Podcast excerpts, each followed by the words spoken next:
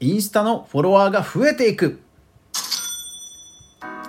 自治体のインスタグラム運用というと無難な画像の投稿ばかり。そんな風に思ってる人はいませんか？神戸観光局のインスタグラムはなんと継続的にフォロワーを増やしている人気アカウントなんです。その運営は一見しますと非常に無難な画像の投稿が多いように見えます。しかしある時フォロワーが急増するんです。一体何が起きたんでしょうか？それでは一緒に学んでいきましょうはいどうもフリーでマーケターをしながらクリエイター活動をしていますかぐわですこの番組ではクリエイターの成功から学びを得ようという情報発信をしています。365日配信してますので、よかったらフォローお願いします。さあ、早速今日のアカウント見てみましょう。こちら。神戸観光局です。はい、公式アカウントで、えー、正式名称は、えー、一般財団法人かな？えー、っと、こちら。公式サイト、あ、そうですね。一般財団法人神戸観光局というところのアカウントです。えー、ツイッターも運営しています運営していまして、えー、インスタが3.2万、えー、ツイッターが1.9万というフォロワー数になっています。やっぱりね、えー、スポット、グルメ、えショッピングとインスタね、え相性いいですよね。で、こちらのアカウントなんですが、まあ、いわゆる自治体のアカウントなので、まあ、観光のスポットの紹介をするという投稿をしつつ、ストーリーも毎日投稿しつつ、そしてまあイベントなどの情報があれば、それにまつわる投稿もするということをされています。だいたい2、3日に一遍とかかな、週に2回か3回っていう感じの投稿になっています。はい。ですからパッと見ると、あのすごく無難な感じの運営のように見えるんですけども、はい。分析ツールで見てみますと、え3月1日にフォロワーがブワーッと増えるんですよね。ただ、えー、ただね、分析ツールなので、これフリーの分析ツールなんで、えー、もしかするとインスタグラムの障害とかで、えー、たまたまそこのところで、えー、なんだろうな、今までがちょっとあんまり増えなくて、そこだけたまたまその分を、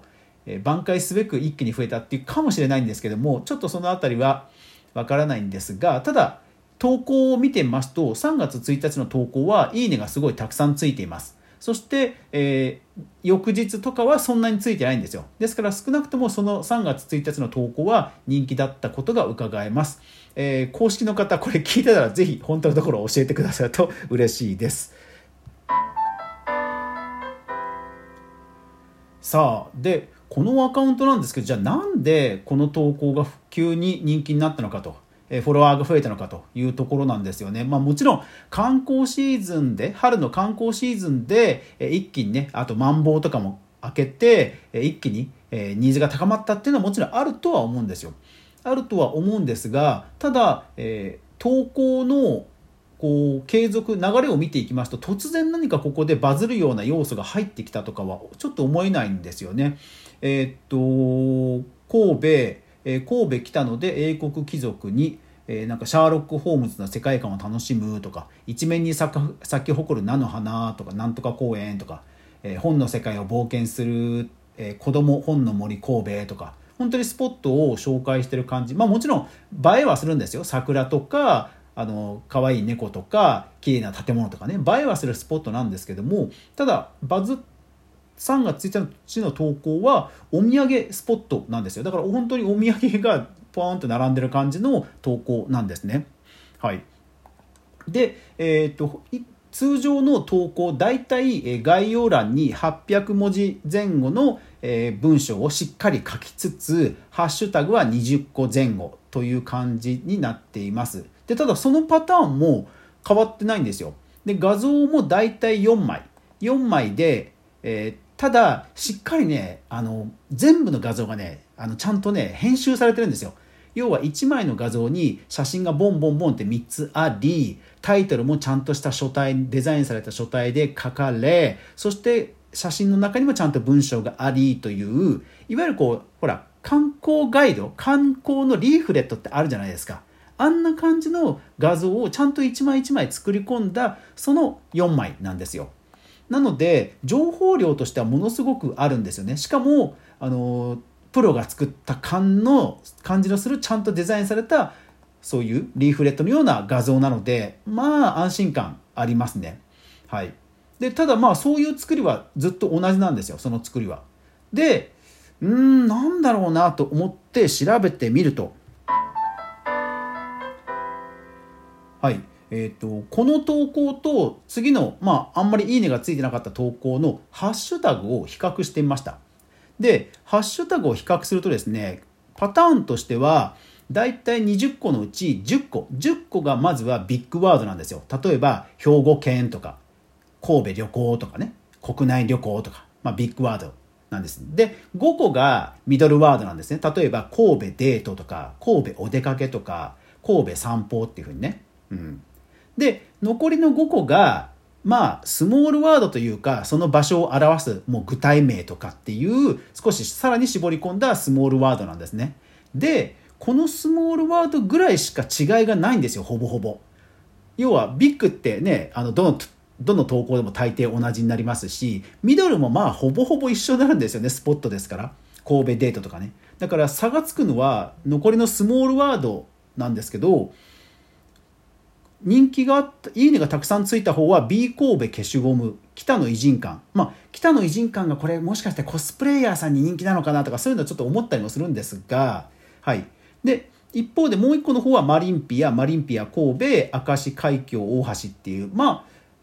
うんあのすごく、まあ、人気のスポットなんでしょうけどもなんかマニアの人にグッと刺さるようなものではない印象は僕は受けたんですね。うん、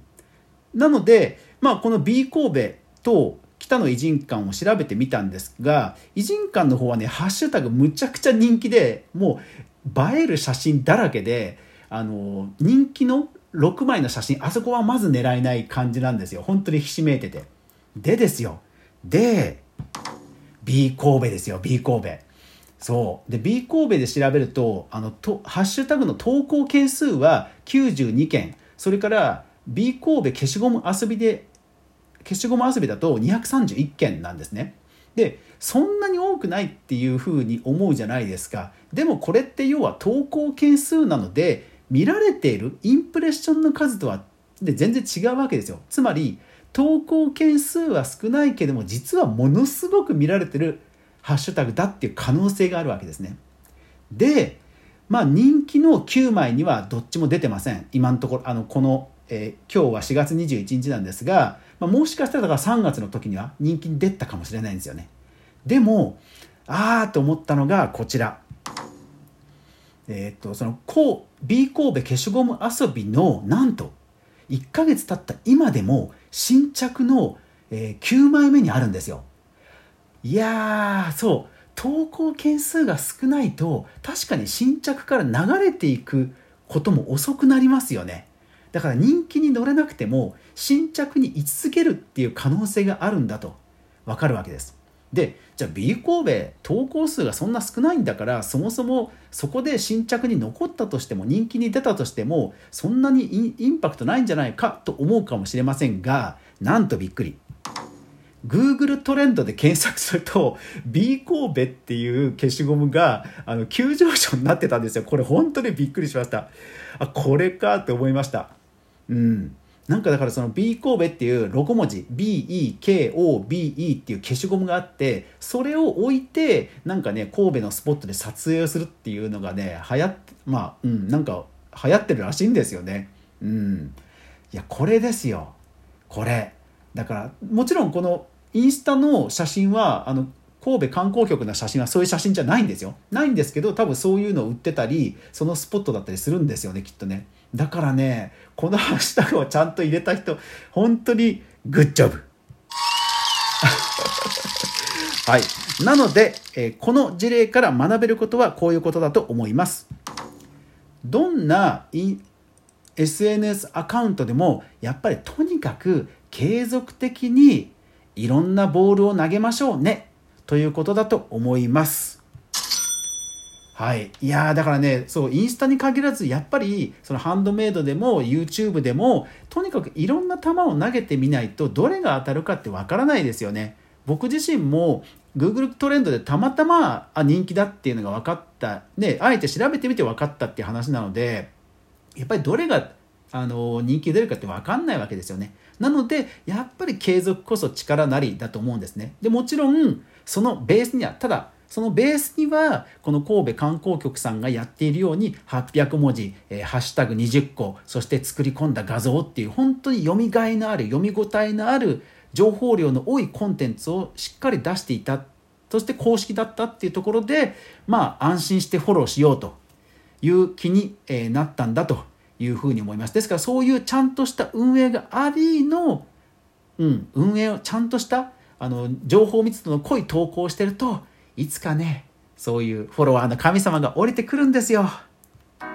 はいというわけで今回は神戸環境観光局さんから学ぶ、えフォロワーを増やす方法でした。皆さん参考になりましたでしょうか？いやー僕もね元気もらえますね。神戸行きたいな